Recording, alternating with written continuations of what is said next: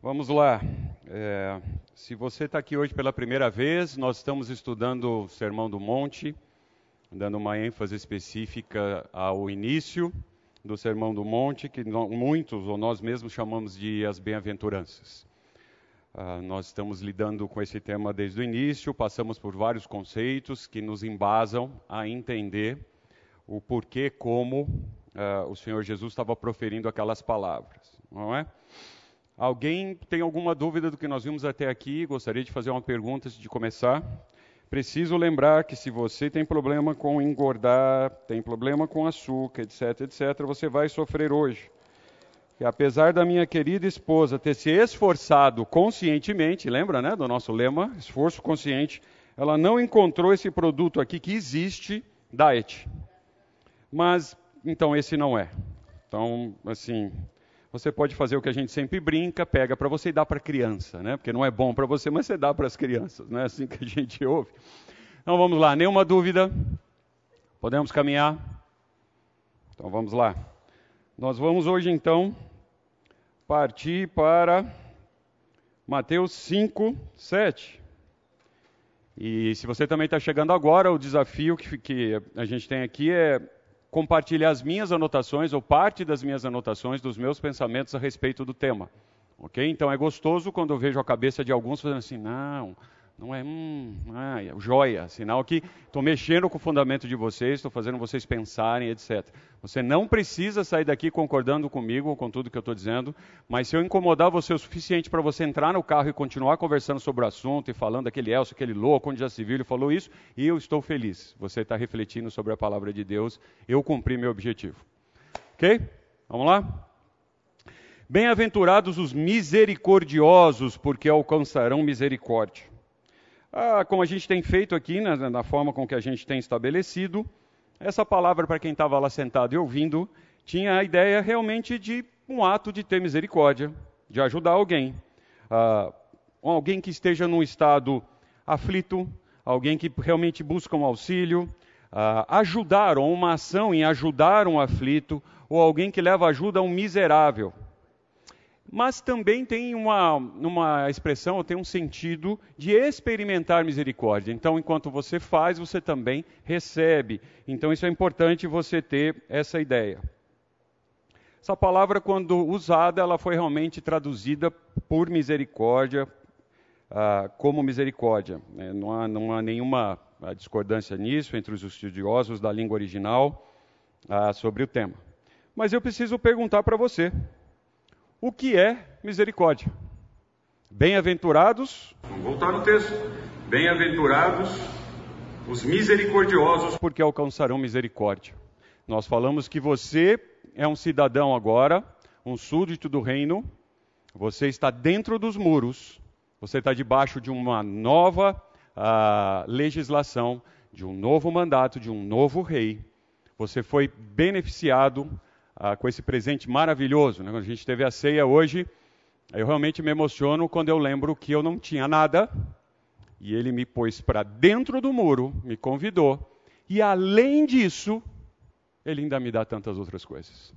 Que deveria ser só o suficiente eu adentrar nesse reino, deveria ser o suficiente. Não, além disso, ele me dá muito mais do que eu mereço. Não é verdade? Então, misericórdia.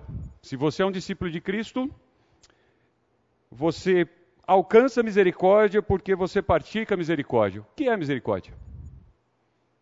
Misericórdia, gente, me ajudem. O que é misericórdia? Willing.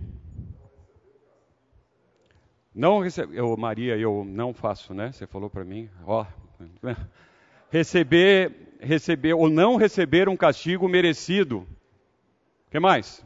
Ideias de misericórdia.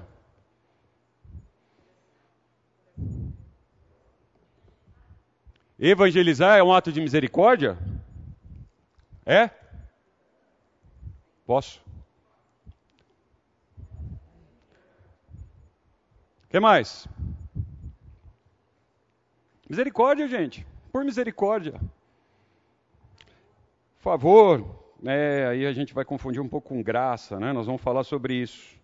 Então, uma, se a gente for dar uma interpretação assim, que eu posso dizer, né, legalista sobre o tema, então, a gente pensando então ah, em termos práticos, duros sobre isso, a única maneira de obter misericórdia de Deus seria mostrando misericórdia para os outros. Então eu faço uma troca, não é isso que o versículo está dizendo?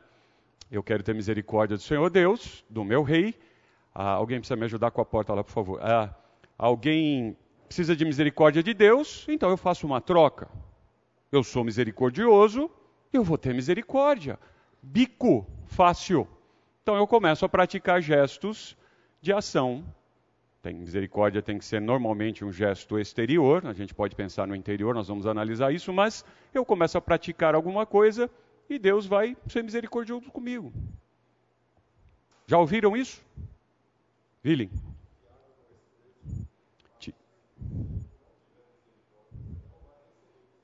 Esse texto de Tiago. Vili está citando o texto de Tiago e dizendo que não é a única maneira, mas é uma promessa. Tem esse texto repetido em Tiago, dizendo que se você não pratica misericórdia, você não recebe misericórdia. Ok.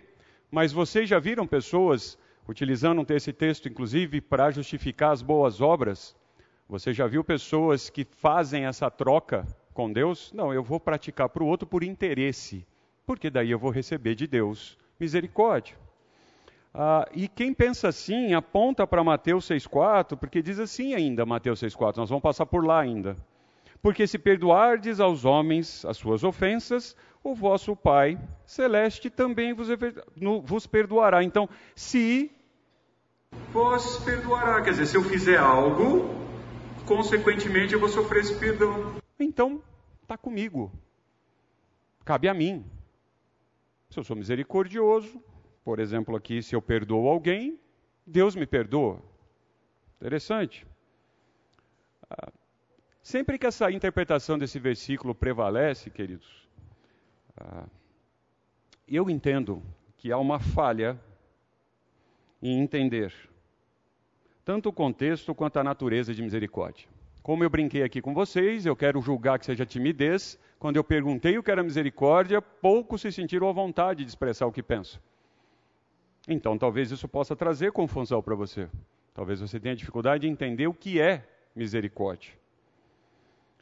No contexto em que esses ouvintes ah, estavam, a gente já falou bastante sobre eles. Qual era o contexto? Vamos, vamos voltar. Qual era o contexto? Que situação eles estavam? Domínio de Roma, principalmente. Não é? Eles estavam debaixo de um império. Então, você imagina o Messias prometido, o rei de Israel, vir, sentar e dizer para aquelas pessoas: tenham misericórdia, pratiquem misericórdia. Não sei se eu me comportaria diferente deles, mas a sensação era assim: não faz sentido. Eu estou passando opressão, arrebentaram, estou sofrendo, estão tirando coisas de mim. E eu tenho que praticar misericórdia. Misericórdia. Como praticar misericórdia num contexto desse? Eles estavam debaixo ah, de um império, sendo oprimidos, sendo ofendidos, inclusive quanto à sua religião, estava preservada. A gente já falou como os romanos lidavam com as conquistas dele, eles deixavam isso lá, eles não impediam mas eram desprezados, não fazia sentido. O que eu penso é que o Senhor Jesus estava realmente, realmente, de fato, tocando, mexendo, pondo o dedo numa realidade rebelde e interior da mente das pessoas. Lembra, nós estamos falando com o pregador, perfeito. A didática dele, a ideia que ele teve, a forma com que ele fez, foi perfeita. Ele tinha um alvo, uma estratégia, e ele estava mexendo no interior das pessoas. Como já foi dito aqui, se você quiser pensar assim, no caráter das pessoas, como elas eram formadas. O povo que estava sentado ali, os judeus que estavam ali, vamos pensar que só tinha judeu, a gente não pode afirmar que só tinham judeus, seria muita grosseria da minha parte afirmar isso, o texto não diz, não tem evidência, a gente já viu multidões, etc. Podiam ter outras pessoas, mas eu quero entender que predominantemente eram judeus. Você acha que os, os judeus tinham misericórdia do romano? Vinha um romano numa situação ali necessitada, ele estenderia a mão para o romano para ajudá-lo. Ele era judeu, ele era do povo de Deus, ele ia ajudar o romano. Vocês acham que os romanos tinham algum ato de misericórdia para com os judeus? A realidade que se vivia ali? Você acha que quando se cruzavam na rua era alguma coisa amistosa? Era fácil? A história diz que não. não é? Como eu já disse aqui, não é pecado ler um livro apócrifo. Né? Se você ler a história de Macabeus, você vai entender bastante do que estava acontecendo ali no contexto.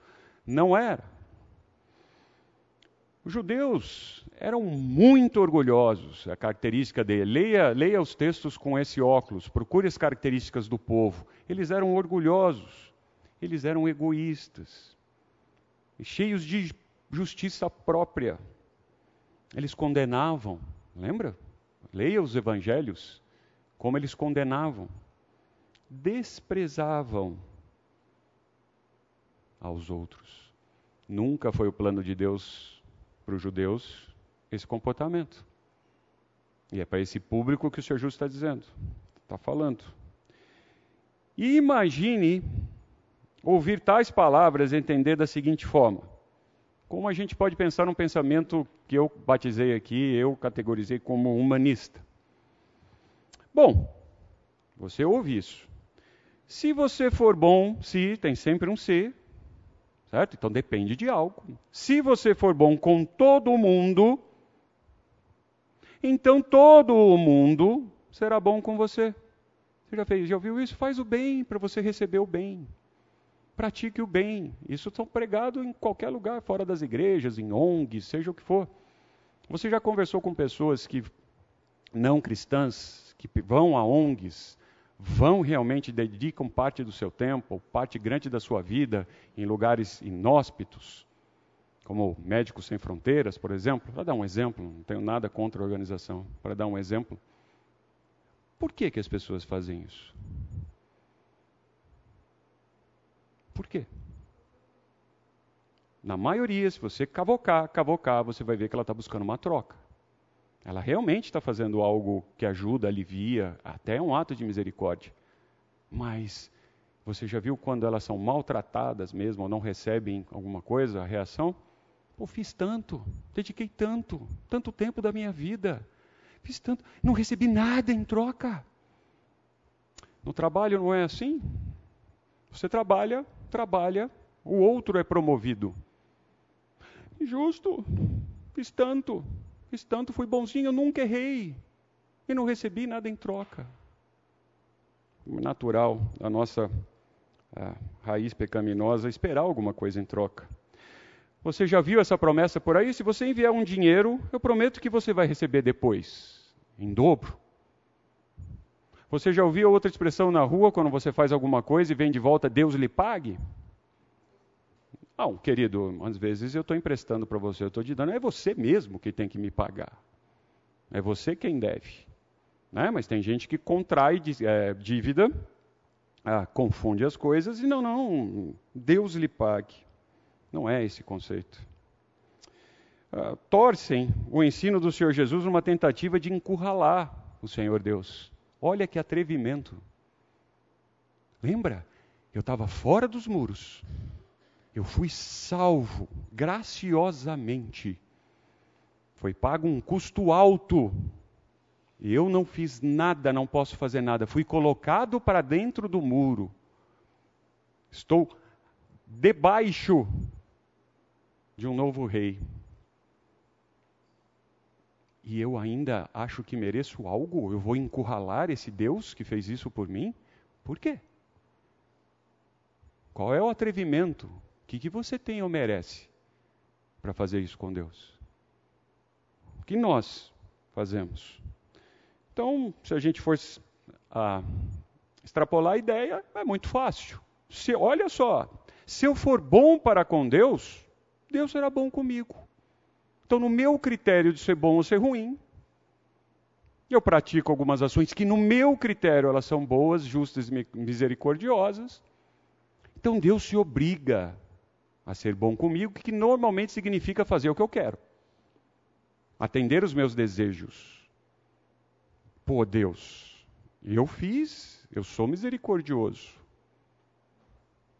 Não, você já recebeu a misericórdia plena pelo fato de você adentrar aos muros. Que mais você quer ou acha que tem direito? Nem dentro desse reino você deveria estar, a princípio. Você quer mais? Quer negociar com esse rei? Que atrevimento! Que atrevimento! Então, tal afirmação de quem pensa assim, ah, é, ensinada pelo Senhor Jesus, é uma tolice para outras pessoas. Na, na, nossa sociedade, que eu marquei aqui como algumas características, né, uma sociedade egoísta, pratica boas obras pensando no retorno próprio, cheia de cobiça e é competitiva. Você já viu gente competindo para fazer mais boas obras do que os outros? Você já viu as pessoas que realmente dispõem de poder financeiro e ir à televisão ou à mídia mostrar? Eu vou falar alguma coisa antiga para os mais jovens aqui. Tinha uma coisa que chamava cheque. Né? Depois aí você pergunte para o seu pai, talvez para o seu avô, ele vai explicar o que era cheque. Mas ele sai com o cheque mostrando a minha contribuição, a minha doação, olha o que eu fiz. Ou se ele constrói alguma coisa, ele vai lá inaugurar com fogos, etc., e chama a mídia, etc. Olha, esse é meu Fundação Elcio Fernandes. Ok? Feita para isso. Olha quantos o Elcio Fernandes ajuda.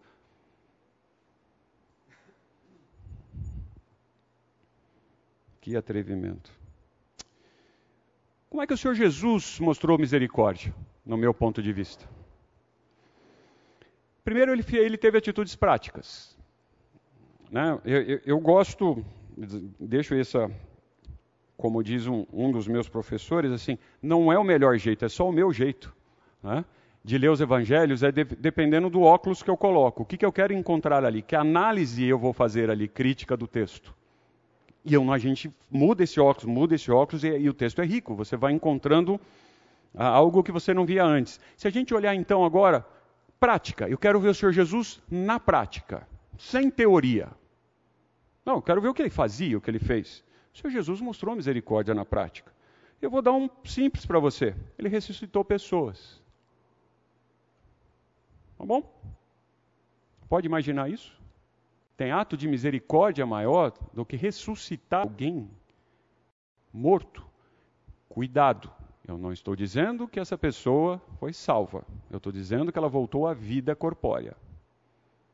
Hum? Então ele ressuscitou pessoas. Você imagina, a pessoa já tinha morrido. Ela não ia ter uma segunda chance. Já pensaram nisso? E para aquela pessoa específica, o ato de misericórdia foi tão grande que ele trouxe de volta e deu uma segunda chance para aquela pessoa. Já parou para pensar? Que ato de misericórdia ela já tinha ido. Ele resgatou não colocou para dentro dos muros, mas deu a chance para aquela pessoa. Novamente. A Bíblia não fala muito sobre isso, mas eu tenho uma curiosidade enorme de conversar com o ressuscitado. Que aí? Como, onde você. Né? Então, como é que é? Aí você não consegue ver muito ressuscitado hoje em dia. Aparecem uns casos aí, a medicina realmente tem um nome de uma doença que eu não vou lembrar agora, me faltou a mente aqui a hora que eu vou dar o exemplo, mas é claro, alguma coisa, em que você realmente tem toda a característica de um morto e depois você acorda. Por isso que os mais antigos, inclusive, tinham velório de muito tempo tal, para dar uma chance. Não sei se você sabia isso, para ver se o defunto levanta. Literalmente. Né? Eu não lembro o nome disso, mas tinha. Agora, imagine essa pessoa, então, quando volta, ah, que sensação. Aí você pega alguém que ficou muito doente ou sofreu um acidente. Por algum tempo, qual é a expressão dela? Ah, uma nova vida. Usam a expressão tem um segundo aniversário. Já ouviram essa expressão? Nasci de novo. Eu me entristeço a hora que a pessoa fala, nasci de novo. Eu falei, não, velho, não é essa, não é esse nascimento, não é esse nascimento. Não te contaram. Você teve realmente uma outra chance? Não te contaram. O Senhor Jesus ressuscitou pessoas. Senhor Jesus, esteve com publicanos e prostitutas. Esse é o exemplo dado às pessoas daquela época, que eram pessoas totalmente desprezadas. Talvez hoje existam classes de pessoas que sejam desprezadas. Porque no mundo que a gente tem hoje, um publicano, um arrecadador de impostos, ou uma pessoa que ah, prostitui seu próprio corpo, seja homem ou mulher, é um tanto valorizada hoje aqui. Né? não há mais esse preconceito. Nossa, porque o que, que você tem contra a pessoa? Por quê? Então talvez existam outras classes de pessoas hoje em que elas sejam totalmente desprezadas. Jesus estava em contato com essas pessoas, lidava com essas pessoas. Lembra? Vá e não peques mais. Ele teve o ato de misericórdia de perdão daquele pecado. Ele era o rei. Vá e não peques mais. Será que aquela pessoa entrou no reino dele? Ela entendeu o que aconteceu, reconheceu que estava à frente do Salvador e realmente continuou pecando, mas agora debaixo da graça? Porque era impossível essa ordem, né? Vai e não peques mais. Já pensou nisso? É impossível. O Senhor Jesus teria dado uma ordem impossível de um ser humano cumprir. Não fazia sentido. E ela não foi, como eu já ouvi, santificada. Então, aquela pessoa atingiu a conversão por completo de uma forma santificada que ela realmente terminou a vida sem pecar. Não consigo acreditar nisso. O Senhor Jesus, na prática, o Senhor Jesus curou aleijados. Imagina a angústia. Quanto ruim é viver, nascer com alguém que tem um problema em algum membro, fisicamente falando, um braço, uma perna, e ele curou. Ato de misericórdia. Ele não precisava fazê-lo. Ele fez. E é na hora, não é? Os textos dizem que é na hora. Não foi assim, o braço foi melhorando, foi fazendo fisioterapia e pilates, e o braço foi melhorando, ou a perna. Não, era na hora estava perfeito. O Senhor Jesus fez pessoas que nunca enxergaram enxergarem. Você pode imaginar alguém que, adulto, por exemplo, não, não sabia o que era falar assim, né? Porque a gente usa expressões no português, veja bem, olha. E para essas pessoas não faz o mínimo sentido. E de repente elas passarem a enxergar, que ato de misericórdia. Surdos. As Escrituras relatam que o Senhor Jesus fez pessoas ouvirem. Você imagina uma pessoa totalmente surda. Qual é a sensação? Será? Eu, de novo, eu gostaria de voltar e conversar com essas pessoas que experimentam do nada ouvir. E não é essa audição que a medicina de hoje tem a capacidade de fazer que a pessoa tenha algum ruído, uma percepção, uma vibração. Não, imagine alguém 100% surdo, ouvindo 100% bem, num clique. Você pode imaginar? Que ato de misericórdia. Agora, para a gente pensar um pouquinho, né? Quando eu penso em misericórdia, me vem à cabeça a graça, como apareceu já aqui na classe hoje. Aí eu preciso da sua ajuda. Tem diferença de misericórdia e graça? Graça e misericórdia são sinônimos. O que é misericórdia? O que é graça?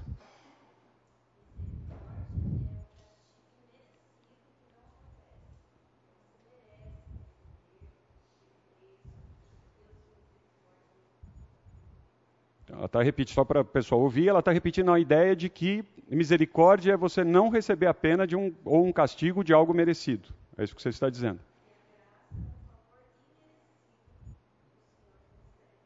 Graça é um favor imerecido que o Senhor concede.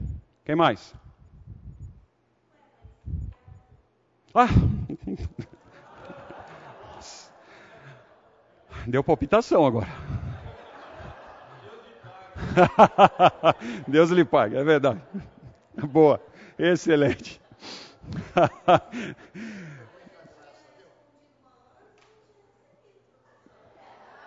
Misericórdia, irmã. Misericórdia. Muito obrigado por seu ato de graça, de acordo com a sua definição. É misericordiosa. É verdade. Mas aí depende de mim. Hum. Vamos lá. Mas você ganha. Ah. Vamos lá, misericórdia e graça. Mesma coisa. Eu, o Senhor Jesus foi e curou aquela pessoa, fez aquele paralítico andar. Lembra? Não é que ele foi tendo um processo de cura. Ele levantou e andou, e eu não tenho dúvida que ele estava fisicamente perfeito, igual, e saiu andando. Isso também foi graça? Pois não. Graça só Deus pode dar.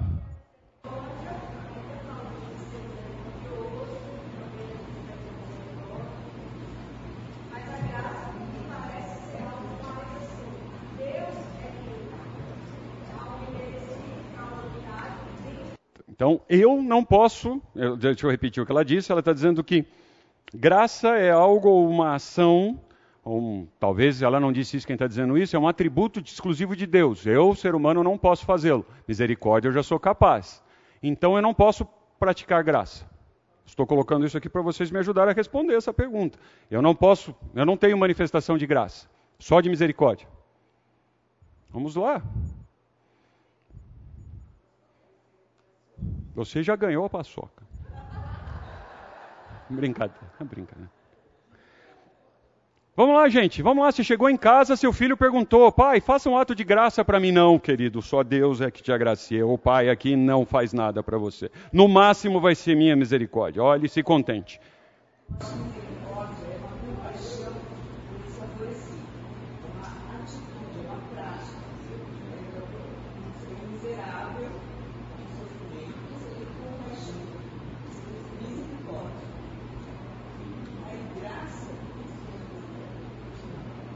Ela está pegando cola. Você quer o doce, Denise? Não, Denise. Oh, dê. Não, dê. Oh.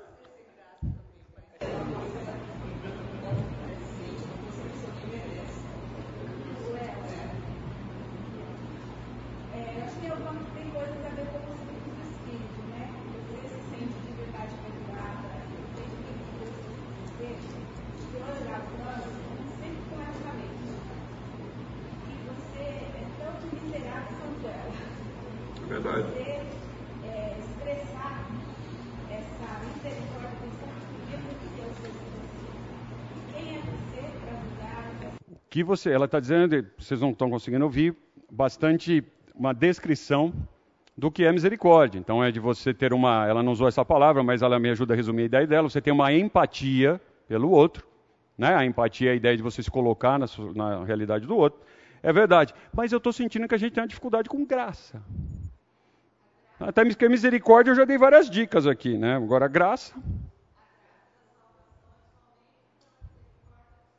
Graça da salvação, misericórdia do Senhor. Diabetes, tudo bem? Ah, é fato. Alex, me ajuda. Ah, é fato. Ah, mas, vamos lá, qual foi, para a gente caminhar, qual foi a última vez que você teve um ato de graça com alguém? não fez graça, tá? Você fala isso às vezes para jovem, mas oh, faz uma piadinha. Não, não é isso que eu estou falando. É quando é que você teve um ato de graça com alguém. O filho merecia um castigo e eu não castiguei. Mas isso não é misericórdia? Não sei, eu tô, gente, eu estou ficando confuso. Eu vou desistir da aula. Eu não deveria ter tocado no tema. Pois não. Graça você faz é algo sem ter nada em troca. Mas está muito parecido com misericórdia isso, misericórdia. Rafa, você segura? Ele não estava prestando atenção, entendeu, viu? Vamos lá, vamos caminhar, vamos ver se ajuda. Os dois termos são frequentemente sinônimos, por isso dessa dificuldade que vocês estavam tendo, tá? Isso é uma pegadinha de quem está aqui na frente e já estudou a matéria. É difícil mesmo. Frequentemente são sinônimos, não necessariamente são sinônimos, né? Mas tem uma pequena distinção. Ah, então veja, ó, de novo, essas são as minhas anotações, tá? Vocês estão olhando as minhas gavetas. Tá? Ó, parece que a graça é uma resposta amorosa. Então, graça é uma resposta amorosa quando o amor é imerecido.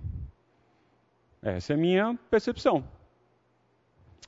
Misericórdia é uma resposta amorosa, motivada, aqui está a pegadinha, pela misericórdia e desamparo daquele miséria, perdão, e desamparo daquele sobre quem o amor deve ser derramado. Poxa vida, não entendi nada, Deus piorou. Então vamos caminhar. Graça é para quem não merece. Realmente não merece nada.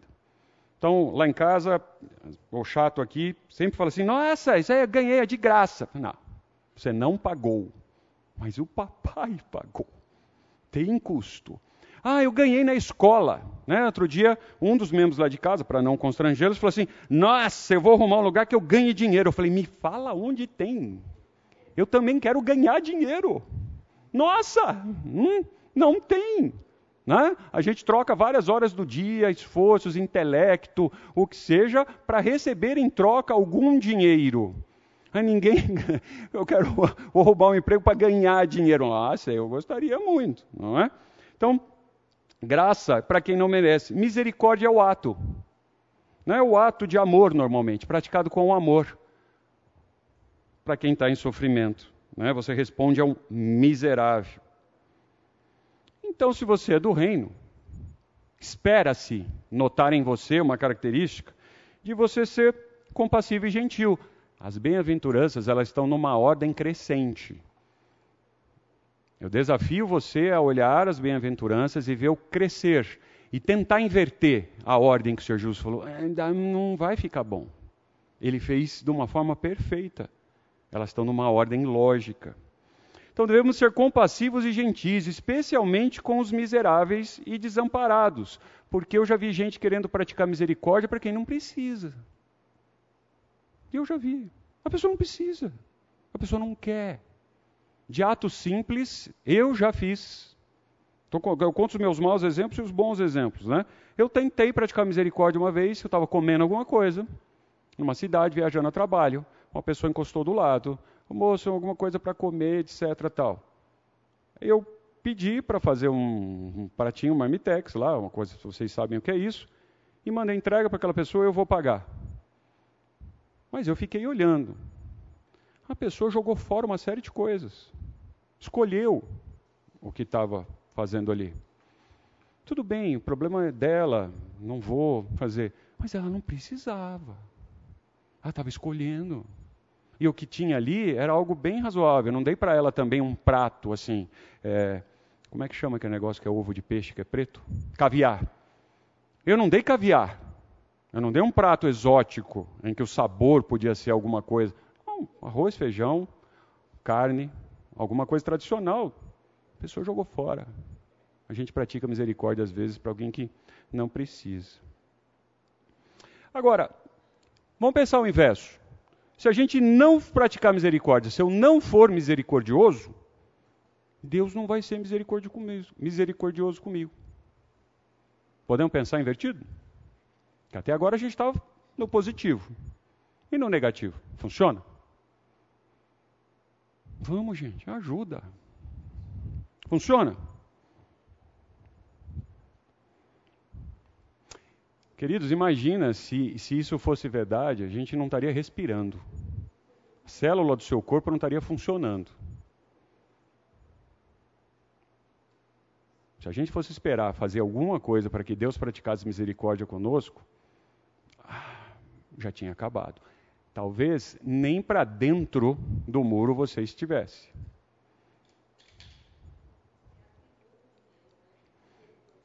Ser misericordioso é um atributo de Deus, é verdade, é possível. Os atos de misericórdia de Deus, de reis, lembra a gente tem dificuldade com reis? E as nossas, dos súditos, estão interconectados. Essa é a beleza desse versículo que o Senhor Jesus proferiu.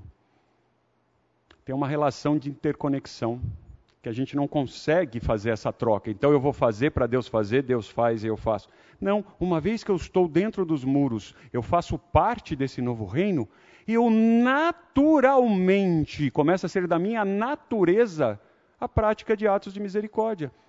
Lembra? Esforço consciente. Pois não.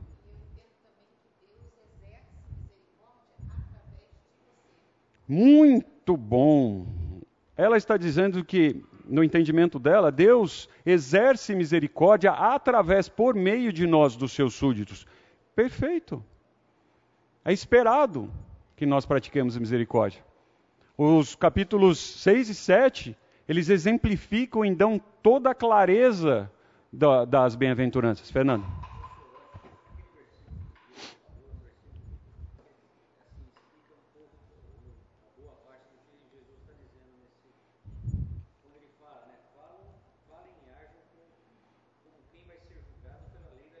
Esse é Tiago o quê?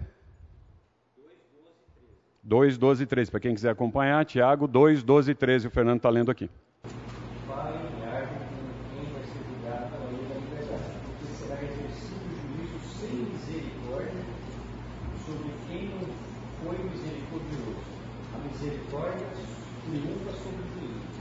Misericórdia triunfa sobre o juízo. É, o contexto que Tiago está dizendo isso é mais amplo, mas é fato a misericórdia sobre o juízo. Se Deus não tivesse misericórdia de nós,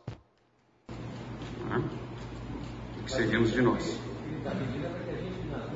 Nos nossos juízos, nos nossos julgamentos, seja ele qual for, julgar a sua família, o seu o seu trabalho, que a gente tenha misericórdia nesse juízo, até para que Jesus fala isso, né? Sobre o julgamento, né? Julgar. O mesmo critério critério que você julgar será julgado. Nós vamos olhar isso à frente, Fernando. Em seguida, na próxima bem-aventurança. Para a gente dar um exemplo aqui, que é difícil da gente praticar, é, eu gosto de exemplificar. Talvez um, um, exemplo de misericórdia seja o perdão. Nenhum saiu esse tema aqui, apesar das minhas provocações. Talvez pela dificuldade né, que a gente tem em perdoar. Quando a gente perdoa, é um ato de misericórdia. Talvez o ato melhor que você possa ter de misericórdia, na minha opinião, é o perdão. Mas o perdão de fato. Né? Eu, eu explico o perdão para as pessoas às vezes e elas gostam desse exemplo. Vou me atrever a dar aqui. Perdão não é quando as pessoas dizem assim, esquece, virou, esquece, nunca mais vou lembrar de. Mentira. Você lembra. Perdão de verdade é a cicatriz. Você pode ter alguma, coisa, alguma delas aí no seu corpo. Fica marcado. Você lembra o que é, mas não dói mais. Isso é o verdadeiro perdão. Não é que apagou, esquece. Não existe. A gente lembra. E normalmente o ofendido lembra mais do que quem ofendeu. Mas se o perdão ocorreu, a marca fica, mas não tem mais dor. Esse é o verdadeiro perdão. Aí o público que o Senhor Jesus está conversando. Imagina aquelas pessoas eram impiedosas. A gente deu uma característica delas agora há pouco. Como é que um homem impiedoso pode receber misericórdia? Nós paramos aqui com uma pergunta, né? Como poderia ou pode um homem impiedoso receber misericórdia? Eu tenho um exemplo muito claro da falta disso num, num acontecimento, num relato que tem nas Escrituras, que mostra claramente isso. Lembra do fariseu e o publicano? Um exemplo tradicional, você certamente conhece. O fariseu, posto em pé, orava de si para si mesmo, né, uma oração vã, desta forma: Ó oh Deus, graças te dou, porque não sou como os demais homens, roubadores, injustos, adúlteros, nem como este publicano não praticou um ato de misericórdia. Então ele olhou uma pessoa que podia estar realmente numa situação pior, lembrar que esse publicano ele deveria ser rico, ele deveria ter dinheiro, né? ele era o cobrador de imposto, ele ganhava uma tarifa dos romanos do que ele, do que ele arrecadava, não arrebatava, do que ele arrecadava. Ele deveria ter posses de dinheiro. Mas ele se sentia, esse publicano se sentia ruim, péssimo. E o fariseu, em vez de ter um ato de misericórdia para com ele, não. Então veja, em contraste, uma pessoa cuja experiência reflete as bem-aventuranças, essa pessoa, leia-se você, eu, ok? Ela reflete essas bem-aventuranças, está consciente, Elas não, ela não está emocionada, ela está consciente, então é um ato de consciência da sua falência espiritual, o Senhor Jesus já falou disso. Por isso ela sofre, o Senhor Jesus já falou disso. E ela tem fome e sede de justiça. Então ele é misericordioso com os miseráveis, porque se reconhece um miserável. Então ele não está fazendo isso porque eu sou melhor do que você. Então eu tenho sobrando, então eu vou praticar misericórdia. Ao contrário, eu sou igual ou talvez pior. Então eu te entendo, eu tenho empatia por você. Então eu vou ter um ato de misericórdia, porque eu não sou nada melhor. Não como o fariseu estava se colocando ali com o publicano, não é? Então, de maneira simultânea, ou seja, ao mesmo tempo, o cristão reconhece a sua necessidade, mais é, sua necessidade constante de mais perdão a todo dia. Cada vez que o Senhor Deus me faz ter conhecimento das minhas ações, de quão podre eu sou, mais perdão eu preciso, mais misericórdia eu preciso. Então, como resultado, eu me torno um misericordioso, um perdoador também. Eu reflito o que esse rei está fazendo para mim como súdito. Então, quando eu faço isso para alguém, estou refletindo, ou como foi dito aqui, eu tenho o privilégio de que Deus exerça misericórdia através de mim. É uma empatia para quem está próximo de mim. Eu tenho para mim que o cristão perdoa porque foi perdoado, não é porque eu sou bonzinho. Eu perdoo de verdade. Eu abro mão do meu direito. Lembra? Está numa sequência pedagógica ali os ensinamentos do Senhor Jesus, eu perdoo porque eu fui perdoado. Então, por exemplo, eu já vi pessoas que confessam o Senhor Jesus como Salvador, dizendo assim: Isso eu nunca vou perdoar. Não, isso não tem perdão. Eu já vi. Não sei se você já viu. Eu já vi. Como? Se o rei perdoa a todos, perdoou você, inteirinho, do jeito que você é. Você se atreve a dizer que você não perdoa? Como? Você é maior que o rei? Você é maior que o seu Salvador? Que atrevimento da nossa parte! Com misericórdia eu preciso desse rei, desse meu Salvador que eu me atrevo a ser mais realista que o rei. Daí vem a expressão. Eu quero ser mais realista do que o rei. Que atrevimento. Não, mas você não está no meu lugar. O rei se colocou no seu lugar. Por isso você está dentro dos muros. Mas você não consegue perdoar? Por quê? Quem é você? Quem sou eu? Que eu não sou nada diferente de você. Quem somos nós? A pessoa que reconheceu sua própria impotência e miséria é grata por qualquer misericórdia que lhe seja mostrada. E eu aprendi a responder dessa forma. Né? As pessoas perguntam assim: e aí, tudo bem? Eu aprendi a responder com um pastor norte-americano o seguinte: melhor do que eu mereço. Alguns já ouviram isso da minha boca. Alguns olham com uma cara, esse cara é chato, né?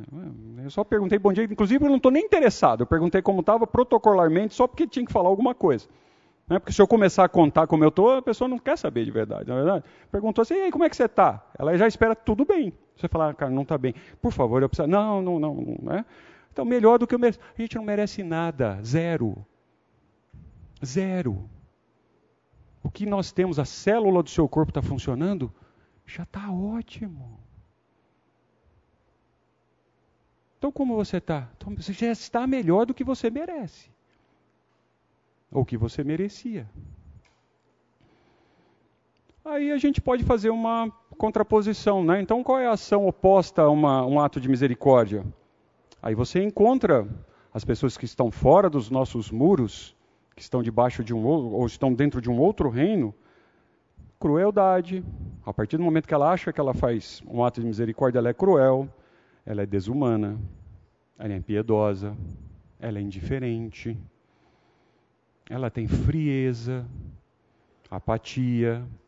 Espero que você não esteja se identificando com essa lista. Insensibilidade. Ela é bruta. Ela é impassível.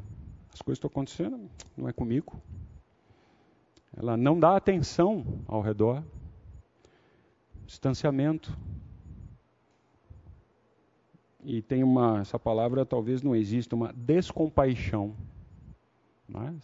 É? Eu quis demonstrar que a ideia é do contrário de paixão. Uma descompaixão. Aí eu olho para essa lista aqui e falo assim: não, mas eh, eu, eu, eu fui bruto outro dia. Eu fui impiedoso. Eu fui. Não fui simpático. Eu fui insensível. Misericórdia. Misericórdia. Porque essa lista não deveria fazer parte de mim. Mas eu me vejo aqui nessa lista também. Rei, clemência, misericórdia. E ele tem misericórdia para comigo. Aí, quando eu vou atuar com outro, não. Depois vocês perguntam para o Vílio que ele vem falar para mim no intervalo. Eu vou dar o problema, mas ele traz a solução. Ele lembrou, lembra daquela aquele relato do devedor que foi lá pediu clemência, lembra disso? E foi perdoado a dívida. E ele não perdoou quem devia a ele. Aí o Vili responde teologicamente em aramaico como é que resolve esse problema. De você ter ali um período de misericórdia e uma retirada dessa misericórdia. Como eu disse, depois da aula ali, camisa azul, para quem não conhece, ali sentado, resolve esse problema para nós. Mas veja, o ser humano é capaz de fazer isso, né? De ter um ato de misericórdia e revogar esse ato de misericórdia. Imagina se Deus fosse revogar o ato de misericórdia para comigo. Você, acho que você passa, né? Eu não passaria. Misericórdia pressupõe um problema e o amor pode agir mesmo quando não existe um problema. Porque a gente também parece que quer ser misericordioso tratar bem alguém só quando tem um problema. Você sabia que se você 24 horas por dia, você pode ser misericordioso com alguém? Sabia? Não precisa ter um ato específico. Peraí, é, não morreu ninguém lá naquela família, então não preciso fazer nada, né? Você pode, deve, deve refletir em você misericórdia todo o tempo. Aí deixei para o final aqui, né? A, a palavra misericórdia, eu gosto de etimologia. A palavra misericórdia, no caso do português, ela vem do latim. E a junção de miséria, ter compaixão, com cardia, já tinha pensado nisso? Então é algo profundo. Você ter miséria, ter compaixão de coração. E pensando sempre que o coração é mente, né? a ideia da razão, não é só o sentimentalismo. Essa é a ideia de misericórdia. Então, ter compaixão de coração. Se você tem a capacidade, ou você desenvolve a capacidade de sentir aquilo que a outra pessoa sente, você realmente, quando você pratica um ato de misericórdia com alguém, você está sentindo, você se esforça para sentir o que aquela pessoa está sentindo. Por isso você pratica o ato de misericórdia.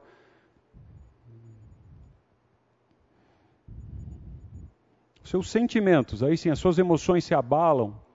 Quando aquela pessoa perdeu um ente querido, ela está sofrendo, ela está chorando, aconteceu um tragédia, um desastre, a casa, a casa caiu literalmente. A gente tem visto grandes aí, uh, reportagens de de desastres que a natureza está fazendo, né? enchentes, cai morro, etc. Aí você vê aquela pessoa lá. Você realmente tem esse sentimento de estar no lugar dela? Ou você vai lá entrega um saco de arroz? Então eu tive misericórdia, né? Pratiquei misericórdia. Você realmente é solidário com as pessoas? Espera-se que você, discípulo, do Senhor Jesus, seja solidário com as pessoas. Qualquer pessoa. Não tem que ter um critério de solidariedade. Né? Então, para a gente mudar o tema, essa é a visão clássica. Qual que é a visão? O que, que você lembra quando você vê essa foto aqui? O chamado bom samaritano. Lembra disso? Leia a, o relato do bom samaritano com isso que nós conversamos agora. Um desafio para você. Veja como ele fez, o que ele praticou. Como ele fez. Dúvidas, mágoas, angústias.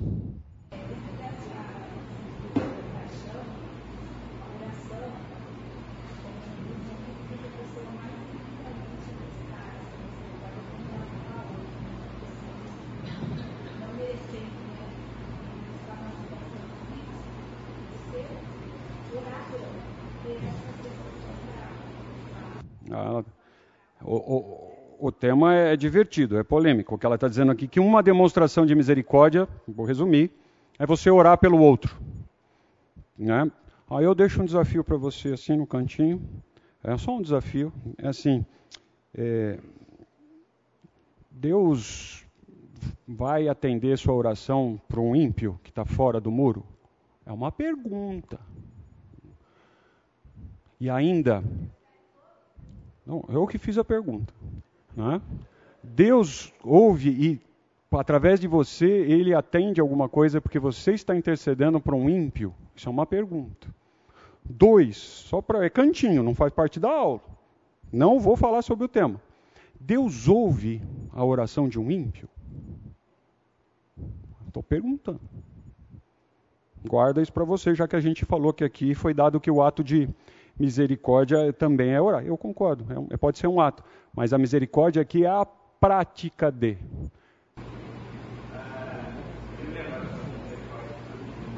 Hã?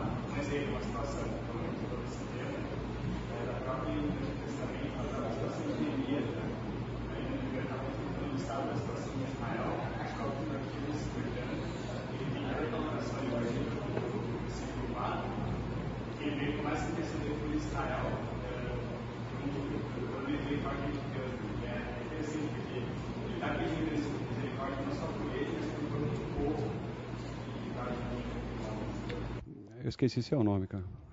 Rafael. Rafael está dizendo que ah, Jeremias mostra misericórdia e pede misericórdia de Deus quando ele intercede por ele e pelo povo. É fato. Mas aí a contraposição é Jonas, né? Divertidíssimo. Quando Jonas não quer misericórdia de Deus para o povo, eu me divirto.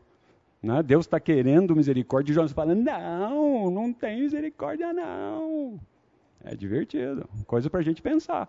É fato o exemplo que ele deu, mas eu dou um contrafato. A gente tem o um exemplo de um, de um profeta, de Jonas, que a princípio, não, Deus não é pratica misericórdia, não. É divertido. Podemos para frente? Alex.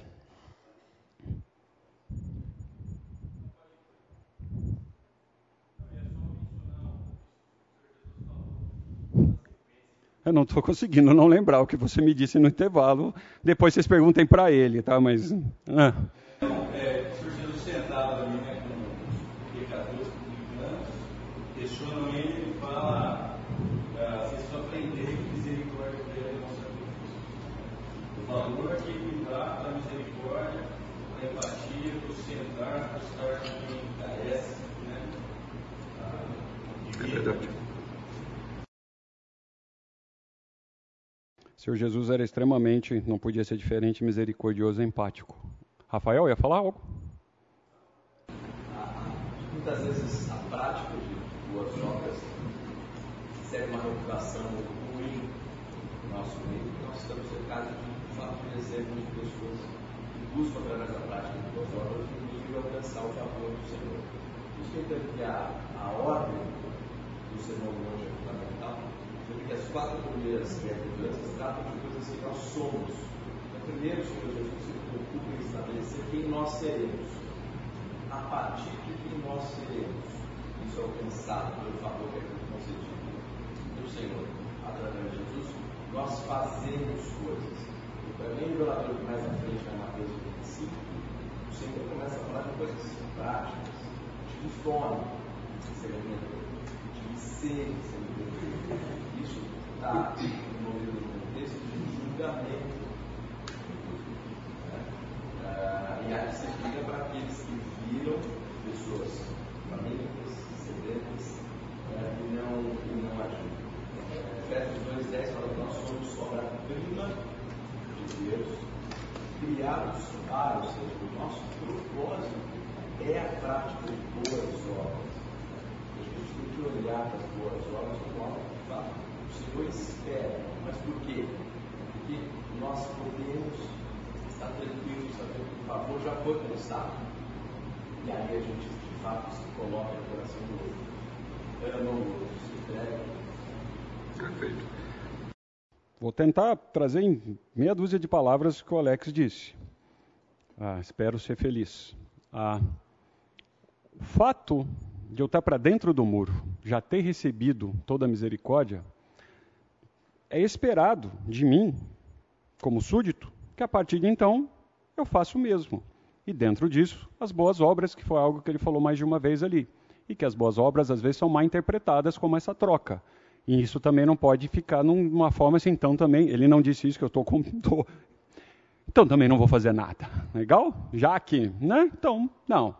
É, a gente já falou disso rápido, não é o tema, mas a minha preocupação só, Alex, é o assistencialismo, puro e simples, uh, versus boas obras. Eu brinquei aqui, acho que você não estava, que muita gente, cristão, o assistencialismo é põe ar-condicionado no ônibus que está caminhando para o inferno. Então a pessoa vai de barriga cheia, roupinha arrumada, banho tomado, mas salvo em Jesus ela não está. Eu prefiro que ela entre lá imunda, maltrapilha, por barba por fazer, mas entre para cá dos muros, né? Então só tomar um cuidado disso. Não foi isso que o Alex falou, eu estou completando agora. Alguém dizer mais?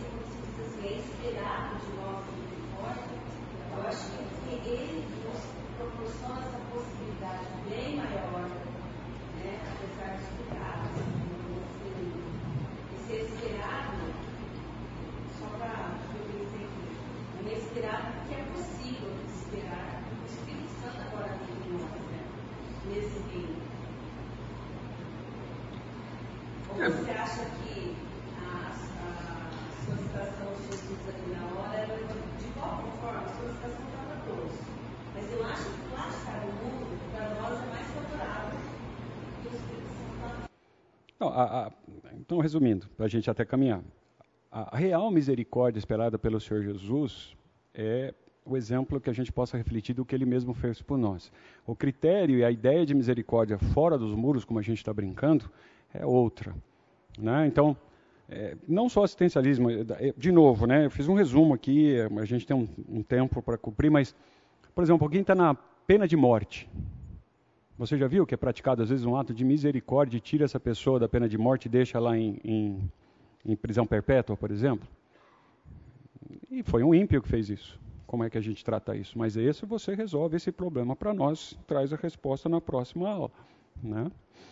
Podemos caminhar? Vamos lá. Mateus 5,8.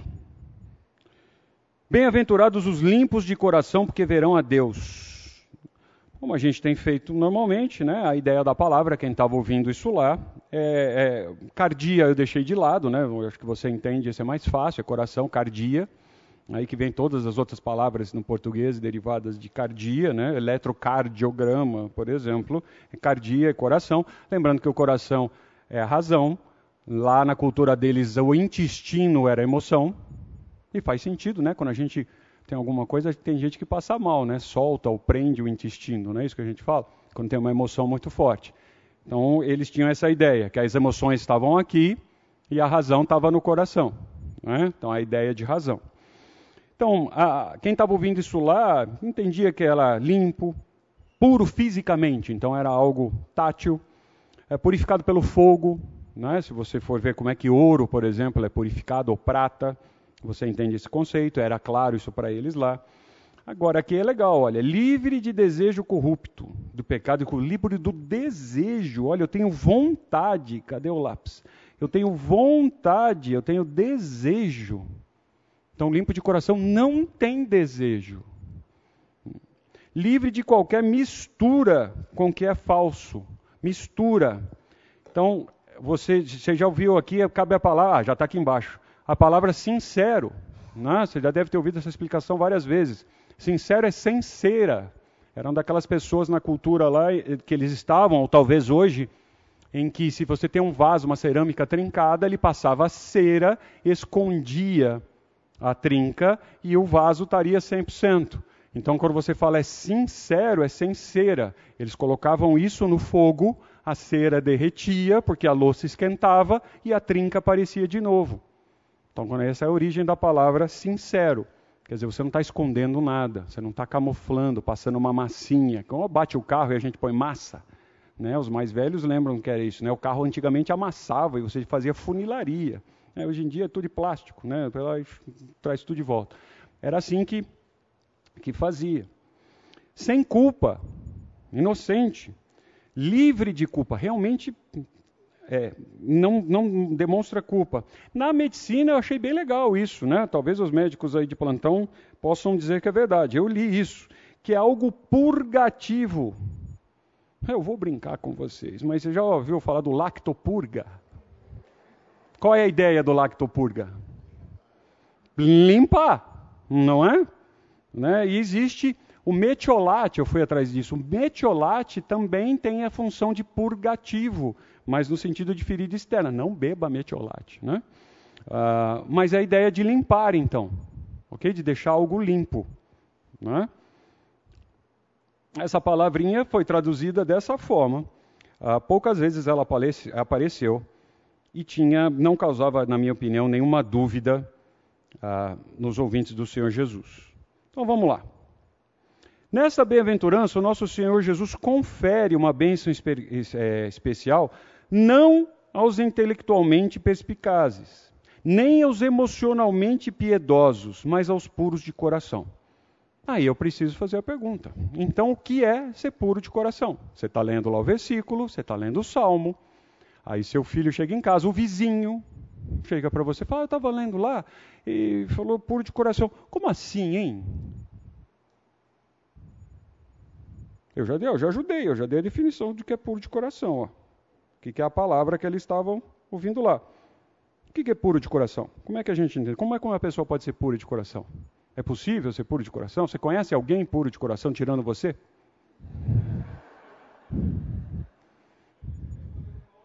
Não, não. Bom.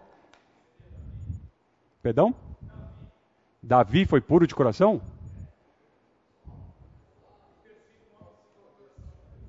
É, aí a, pergunta também devolvo para você: qual Davi? Eu conheço vários. Eu sei, imagino que seja o Davi das Escrituras, né? É, porque Davi tinha. Qual é? Você está usando essa palavra por quê? Ah, faz a afirmação que Davi era, tinha o coração segundo, né? Mas Davi matou, né? Davi adulterou, né? E ele tinha o coração segundo, né? Gente, respostas ao final do curso lá Vou ver se eu respondo para você no, no caminhar aqui da definição. Puro de coração.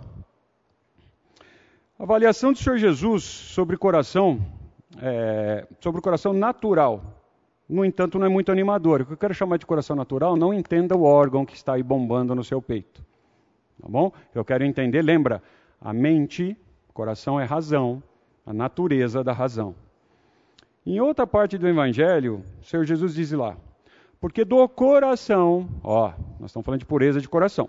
Porque de coração procedem os maus pensamentos. Fantástico, né?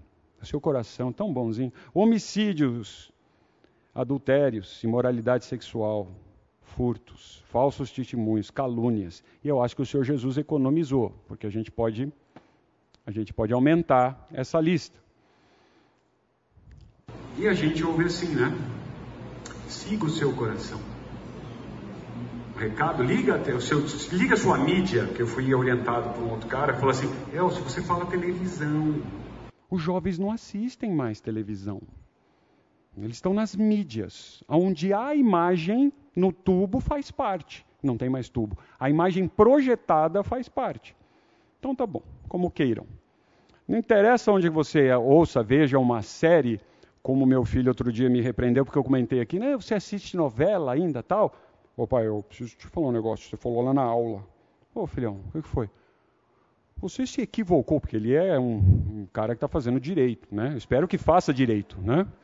Mas você se equivocou porque os séries que você também assiste hum, hum, é uma novela. Então você não foi feliz no seu exemplo. Então me retrato aqui em público, ok? Que novela ou série é novela. É verdade, ele tem razão. Né? Mas vamos lá. Qualquer coisa que você assista, qualquer artigo, qualquer livro de autoajuda, o que você vê, a maior mensagem que você ouve do artista, do famoso, seja quem for, é: eu fiz o que estava no meu coração, eu segui o meu coração, eu faço o que está no seu coração. Tome a decisão do seu coração. E a Bíblia diz assim: Nossa, porque do coração procede os maus. Não. Eu vou seguir meu coração? A pureza do coração nunca deve ser confundida com conformidade exterior às regras.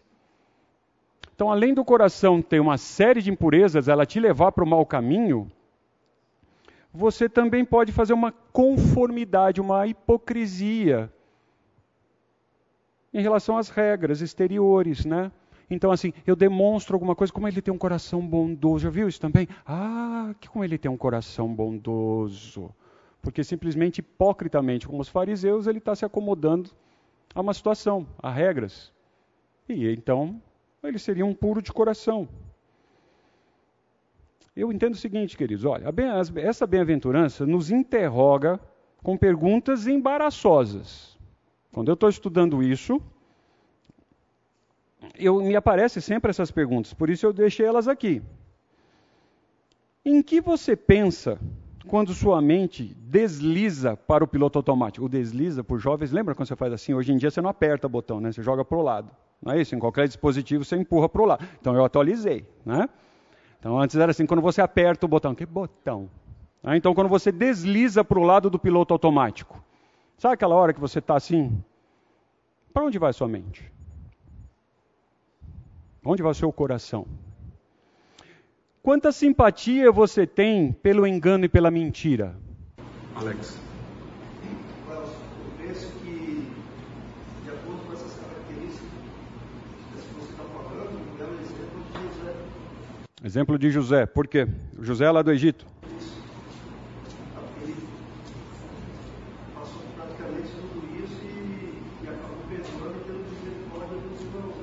Ao episódio dos irmãos. Queria saber onde está chegando. Ele foi vendido como escravo pelos próprios irmãos, veio a fome, etc. Os irmãos foram para lá tal. Ele teve uma pontinha de querer judiar. Eu gosto dessa parte, né? A gente gosta de deixar de... Ele quis dar uma apertada, mas é realmente no final ele demonstrou misericórdia. É verdade, mas que ele quis dar uma apertadinha ali, dar uma judiada. Eh, não pode mais falar judiada, né? Perdão, retirem, não pode mais usar essa expressão. Né? Vamos lá. Quanta simpatia você tem pelo engano e pela mentira? Eu não estou dizendo que você é mentiroso, mas você gosta de uma adaptação da verdade. Não, eu não menti. Veja, eu acomodei a situação. Não é verdade? Porque ó, ia ser pior se eu falasse a verdade, né? Eu, desculpa, eu já fiz isso. Eu sei que você vai ter um problema em aceitar isso de mim, mas você nunca fez. Eu, eu já fiz isso. O chefe pergunta um negócio para mim. Hum, hum, então, mas Elcio, veja, eu fiz isso para melhorar. Ah, então aí você consegue fazer melhor do que a verdade. Entendi, eu achei que era só eu. Ah, um humor obscuro, não importa o quão engraçado. De novo, eu vou, ser, eu vou pegar no seu pé. Você dá risada das videocassetadas tem uma pessoa ali passando por um problema, sendo humilhada muitas vezes, ou passando por um constrangimento, que ela não está fazendo palhaçada. Não é um ato de humor, ela não é um ator fazendo ali. É alguém que está. E a gente se diverte. Né? Eu já falei isso para os amigos, né? amigos mais próximos, assim. Não, porque o cara cai.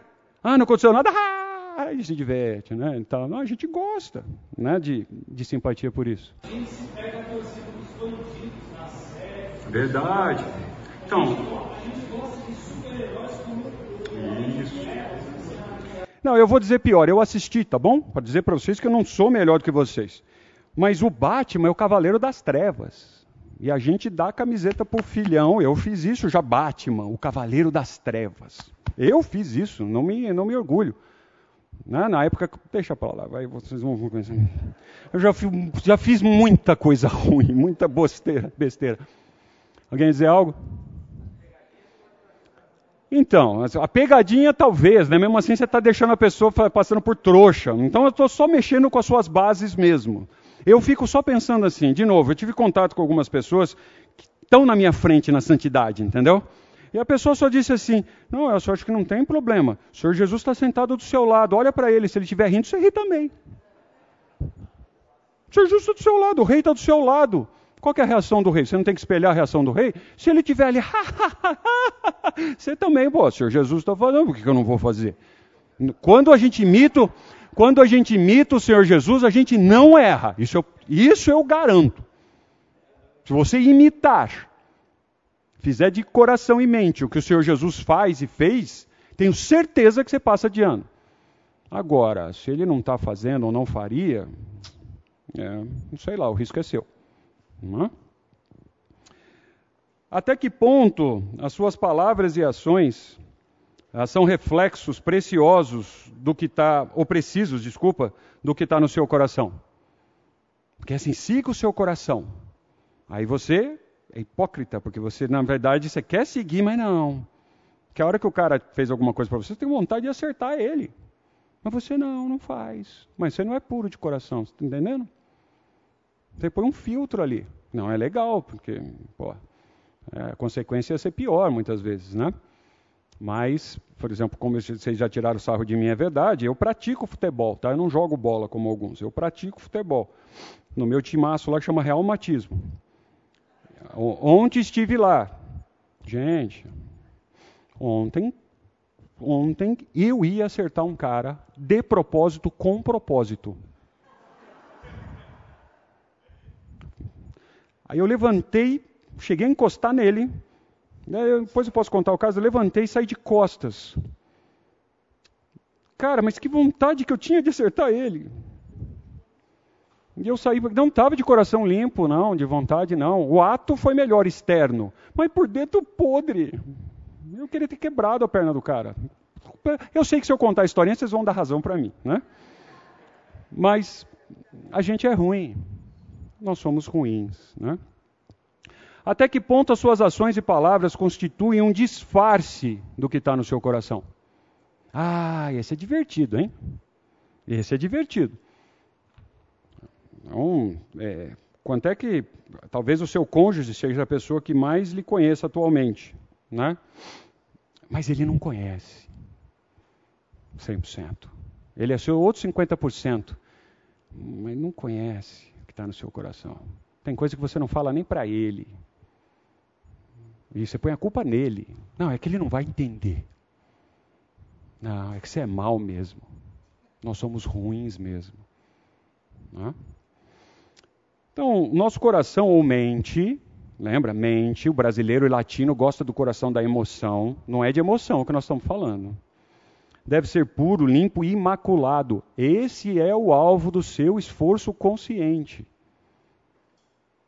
Espera-se isso de mim de você. Ser imaculado. Imaculado é sem mácula, sem mancha. Aí, veja, apesar desse diagnóstico aqui, né? Dessa, dessa, desse diagnóstico aqui horrível, essa bem-aventurança insiste que a pureza de coração é um pré-requisito indispensável para a comunhão com Deus. Aí você tende para ver a Deus. Porque o que, que, fala lá mesmo? Vamos voltar, não entendi essa parte. Volta lá, volta, volta, volta, volta. Ah, bem-aventurados os limpos de coração, porque verão a Deus. Então, se eu não for limpo de coração, não vou ver Deus. Me ajuda. Estou fazendo uma pergunta. Não é que a gente sai dessa? Não era novidade, lembra? O Senhor Jesus não veio trazer grandes novidades, ele veio esclarecer. Olha o que o Antigo Testamento tinha. Quem subirá ao monte do Senhor? Quem ficará em seu lugar santo? Vai estudar o que é santidade, o que é Deus santo, para você entender isso aqui. Aquele que é limpos de mãos e puro de coração. Está aqui. Não é novidade. Os fariseus que estavam ali ouvindo, os próprios discípulos, talvez, que estivessem ali ouvindo, já, é, ouvindo o Senhor Jesus, ah, ah, é verdade, eu já vi isso lá. Que não, que não entrega a sua alma à vaidade, nem jura enganosamente. Deus é santo, portanto, o escritor de Hebreus insiste: façam todo o esforço tem um esforço, não é natural. Eu e você precisamos nos esforçar para serem santos. Sem a santidade, ninguém verá o Senhor. Aí vai, faz a pergunta que eu estou esperando. Vamos lá. Tem a pergunta aí. E ela ganhou. É, é, mas Elcio, ninguém viu a Deus. Eu achei que ia ser pior. Ela foi misericordiosa comigo, que eu achei, você mesmo falou aqui que ninguém vai ver a Deus. Lembra? Você falou aqui. Eu falei. Gente, a, a expressão usada aqui, a ideia usada aqui, é você sentir, não emocionalmente, mas você presenciar Deus ao seu redor. Então, um puro de coração consegue tirar as cracas dos olhos, se vocês conseguem entender, tirar para os mais antigos, para os mais assim, eu não cheguei lá ainda, tirou a catarata, né? Conversa com alguém que já fez a cirurgia da catarata. Nossa, gente, agora eu estou vendo um monte de coisa. Conversa, é fantástico. Então ele tira a catarata dos seus olhos, a pureza do coração faz você enxergar algo que já está ali. E você já está dentro do reino. E você vai purificando sua mente, o seu coração, e você vai vendo Deus, é isso. Ah, é isso. Ah, talvez vocês achem engraçado, mas quando eu descobri que precisava usar óculos para ler, porque eu era arrogante, é, óculos é coisa de velho, não é? Né? E eu estava precisando daquela fase do estender o braço, todo mundo conhece. Eu estava com um telefone novo, recém-lançado de uma marca X, e eu olhando assim, falando assim, é, muita coisa diferente, né, fulano? Porque o cara estava com o telefone. É. Aí ele fez assim, ó, oh, eu já vi você fazendo isso aqui. É meu óculos? Fiz assim, eu fiz assim, ele deu. Nossa, agora eu entendi por que, que lançaram. Nossa, essa que é a tela disso, cozidas. Cara! Caiu as escamas dos meus olhos e eu consegui enxergar. Então, para a gente terminar, né? O verbo no original mostra uma ação contínua e do futuro. Então eles continuarão a ver a Deus, tá bom? Essa era a ideia. Não é assim que vão ver a Deus lá no futuro. Então eu vou fazer isso porque eu vou ver a Deus. Não, eu continuo vendo a Deus e sentir a presença de Deus. Um coração e mente purificado pelo sangue do Senhor Jesus permite enxergar a glória de Deus. Um dia a gente pode gastar um tempo juntos ou investir um tempo juntos para falar da glória de Deus. Que se eu fizer a pergunta aqui, o que é a glória de Deus, eu acho que eu vou não vou ter respostas muito legais. Que é um diz, você é cristão, você é discípulo de Cristo, você está debaixo da glória, mas qual é a definição de glória? O que é glória? O que é a glória de Deus? Mas eh, se você tem um coração limpo, você começa a ver a glória de Deus. Não é? A pureza de coração limpa os olhos da alma, tornando a Deus visível. Essa frase não é minha, é de um pastor norte-americano. Quão glorioso será o dia em que veremos o Senhor Jesus face a face. Gente, gente, quão glorioso. E você ainda quer ficar aqui? Eu morro agora. Eu estou falando, quem me conhece sabe que eu tô, não estou, nesse momento eu estou sendo transparente. Eu morro agora. Não é minha esposa, família, vou ver meu neto, o que eu fiz, eu troco tudo agora. Pode ser já. Se eu tiver a chance de ver o Senhor Jesus face a face. Poder ver o rei que me pôs para dentro do muro. foi misericordioso comigo, para quem não merece nada. Cara, o que, que eu estou fazendo aqui? Tô, ao menos eu tenho que ser um instrumento dele. Ao menos eu tenho que ser útil para ele. Ao menos eu tenho que refleti-lo. E alguém através de mim vê uma imagem dele, mesmo que embaçada. Né? Então, para a gente ir embora, na condição de ainda pecador, na nossa mente impura, ou melhor, da minha, né? Da minha mente impura. Eu e você, você busca purificar o seu coração, a sua mente? Há um esforço consciente de purificação da sua mente? Constantemente, através de confissão e arrependimento diante de Deus? Porque essa pergunta não saiu. Como é que eu purifico o meu coração? Eu estava esperando essa pergunta, sobrou paçoca. Como? Ninguém perguntou, mas como é que eu faço isso? As Escrituras nos dão um caminho: confissão e arrependimento constante. Senhor, prescruta o meu coração, mostra a mim mesmo o quão ruim eu sou, para eu ter a chance de confessar e não romper a separação contigo, que as escamas caiam e eu possa ver mais o Senhor.